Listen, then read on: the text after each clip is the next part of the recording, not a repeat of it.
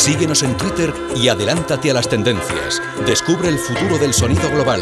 GladysPalmera.com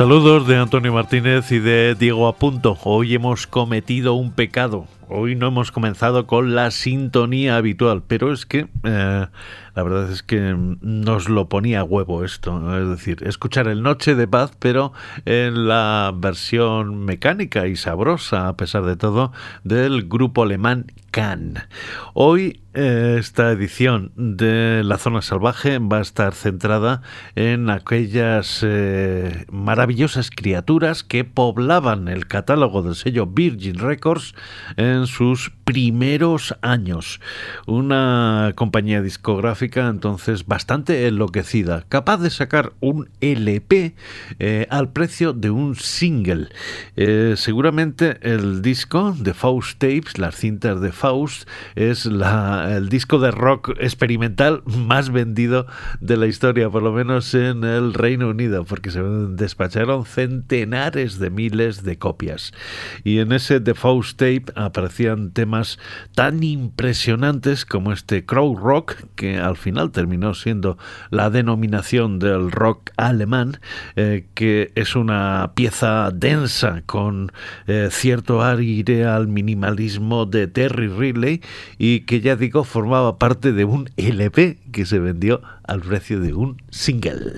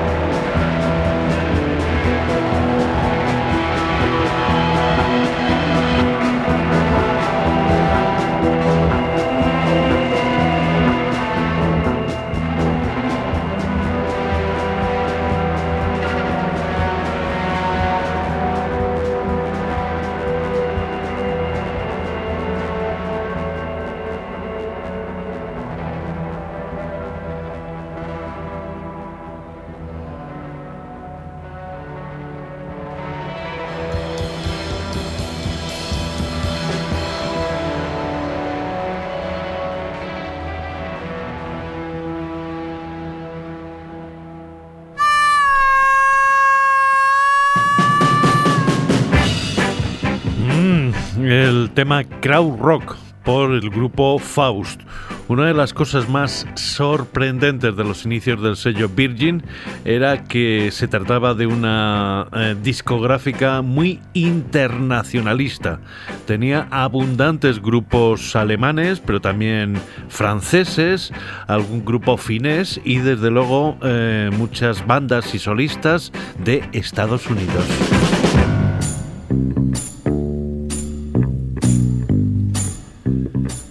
La inspiración de este programa viene de, una, de un cabreo, porque recientemente la Virgin estaba celebrando sus 40 años de existencia y lo hizo con un triple disco que era ah, asombrosamente incompleto.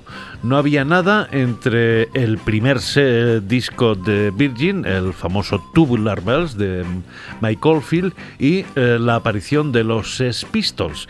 Y resulta que se podría argumentar, y yo creo que lo vamos a hacer hoy, que en los primeros años de la Virgin eh, realmente hubo una enorme cantidad de creatividad y sobre todo una audacia a la hora de, fichar a artistas eh, fuera de toda eh, lógica, porque de alguna manera en el sello Virgin fueron recalando los freaks, los raros, los que no podían encajar en ningún otro sitio, artistas que eran ya simplemente con, con, sus fotos ya llamaba la atención y veías que no eran material de las listas de éxito, aunque quizá luego resulta que su música sí que era lo suficientemente accesible, pero la forma, por ejemplo, que cantaba Kevin Coyne garantizaba que un tema como Marlene no entraría en el top 10.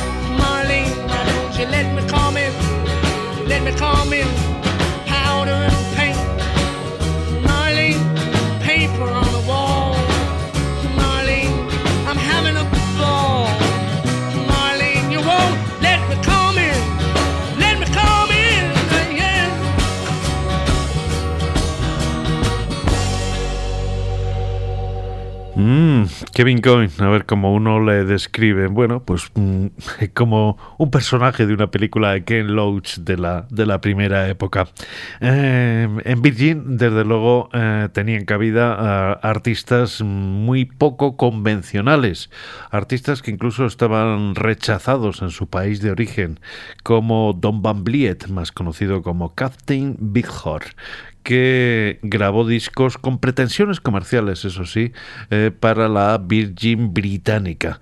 Y en esos discos de Captain Big Heart, que es un representante del ala más lunática de la bohemia californiana, estaban piezas como Upon the Me Oi My.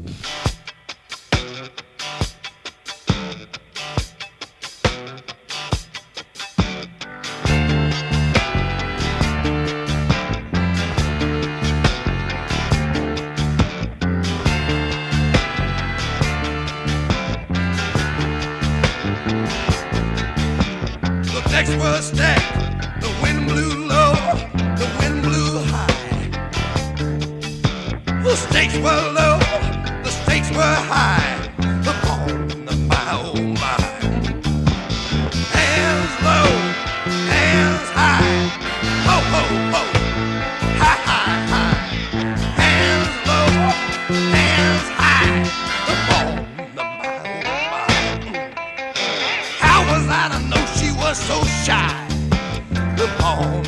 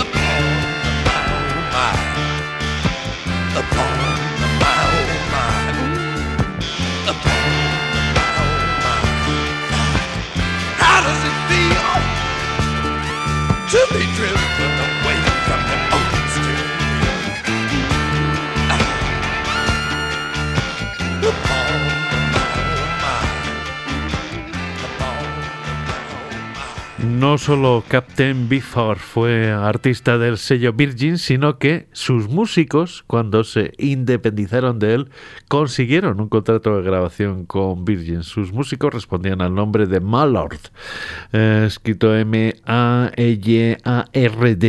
y hacían temas fascinantes como este instrumental titulado El camino, la carretera a Marruecos.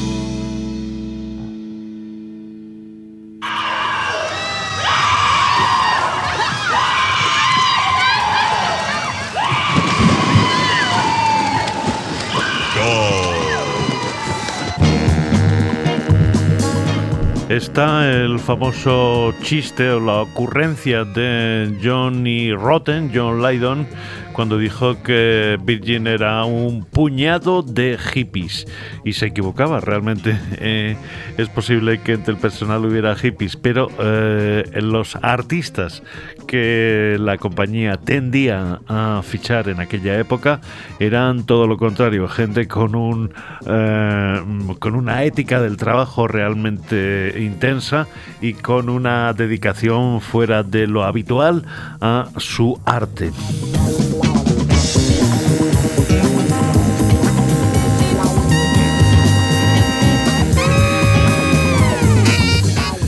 Estoy pensando, por ejemplo, en agrupaciones como Henry Cow con el guitarrista Fred Fried, eh, que fueron el germen de proyectos como Rock en Oposición, que eh, suponían una, eh, un planteamiento de cuestionamiento de todo tipo de, de, ideas preconcebidas, tanto musicales como comerciales dentro de la industria del rock.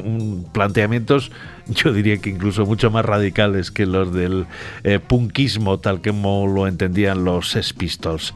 Aquí están Henry Coe y este Team Beat, este ritmo juvenil.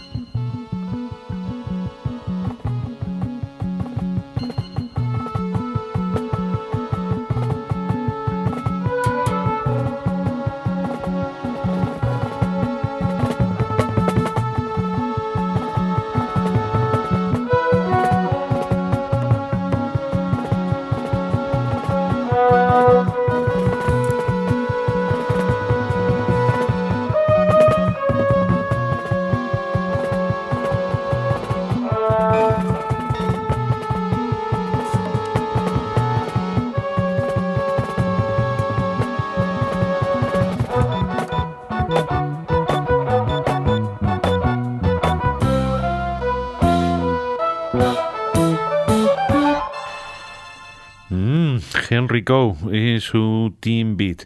Tengo que advertir que esta es la música más convencional de Fred Fried, que en sus discos en solitario era realmente uh, vanguardista al estilo clásico, quiero decir, ruiditos. Y uno de los, eh, una de las tendencias que eh, Virgin Records eh, cubrió en sus primeros años fue el sonido de Canterbury, sobre todo en la nueva generación, en grupos como Hatfield and the North, esos grupos con unas voces tan peculiares y con un sentido del humor tan particular que descendían de Soft Machine. por ejemplo, esta pieza de Hatfield and the North se llama Let's Hit Real Soon. Vayamos a comer lo más pronto posible, que aunque eh, no lo parezca, eh, es una invitación totalmente sexual.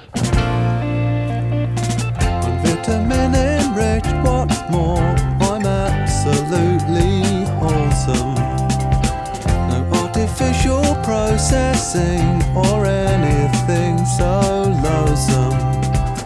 You'll fancy me at lunch not to mention tea. I'm easily digested naturally. You'll want to slip me in your kitchen. How'd you like to mother me? And I'll be tasty, Mr. Pastry. Wouldn't that mother once told me to eat what you're given.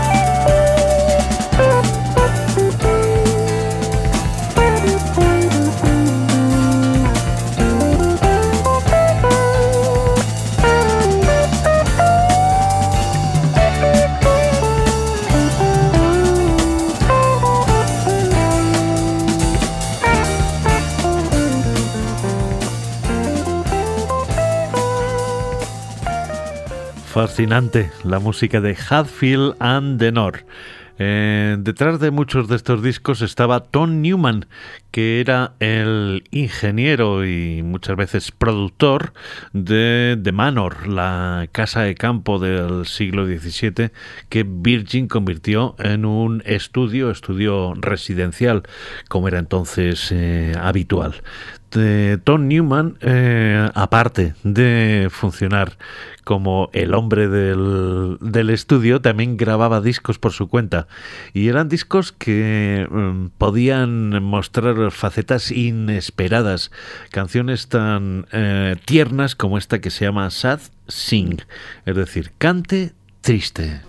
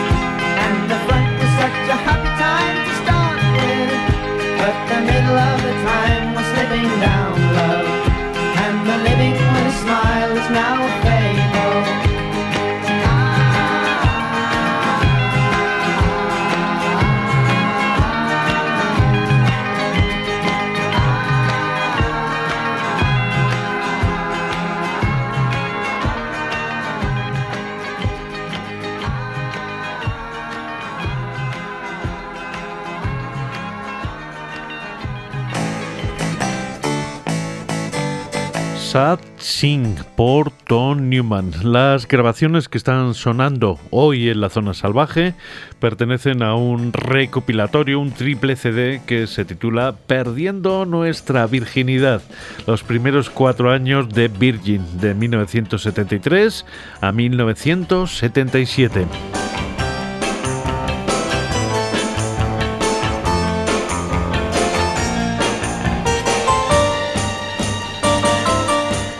Evidentemente, eh, la Virgin de aquellos primeros cuatro años no era una fábrica de hacer éxitos, ni mucho menos. Eh, trabajaba en el mercado del LP, pero de vez en cuando se encontraban con un éxito en single y eso ocurrió con Robert Wyatt.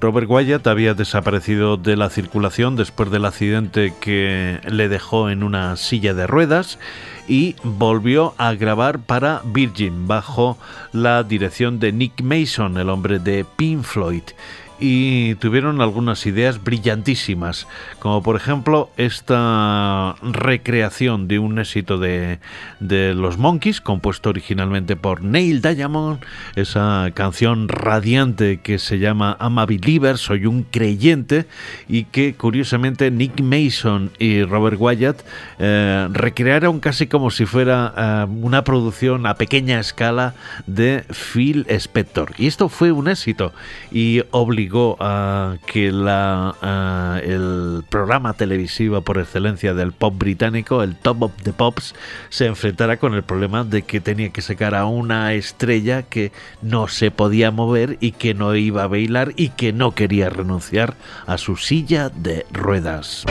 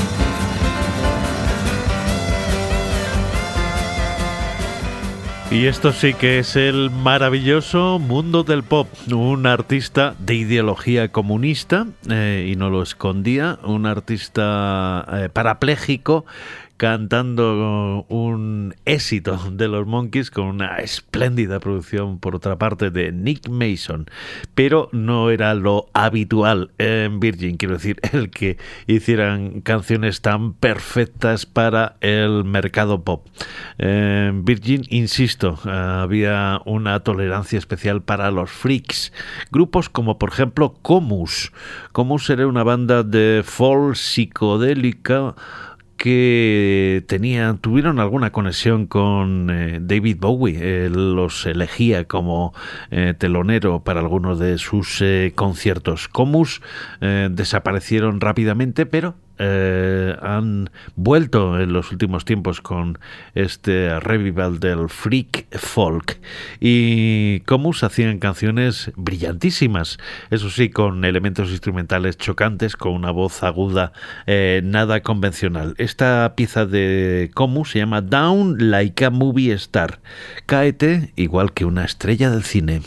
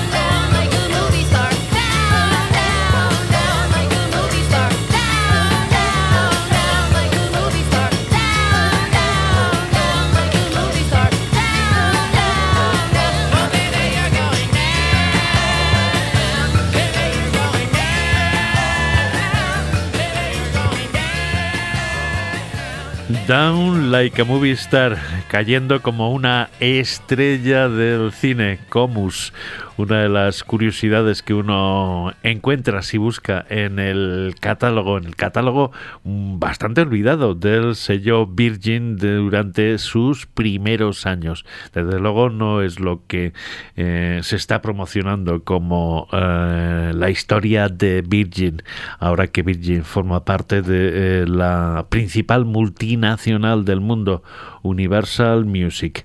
Pero aquí estamos en la zona salvaje y nos podemos permitir esos caprichos. Hay que dar ya los créditos. Antonio Martínez en la realización, Diego Amanrique en la presentación. Y vamos a cerrar con un disco de potente sonido, un disco que también fue éxito. Era un músico que procedía de otro de los clanes de friquería o dentro de Virgin, el grupo Gong. Me refiero al guitarrista Stick Hilleys y una versión densa, psicodélica, con una maravillosa trompeta barroca del It's All Too Much de George Harrison.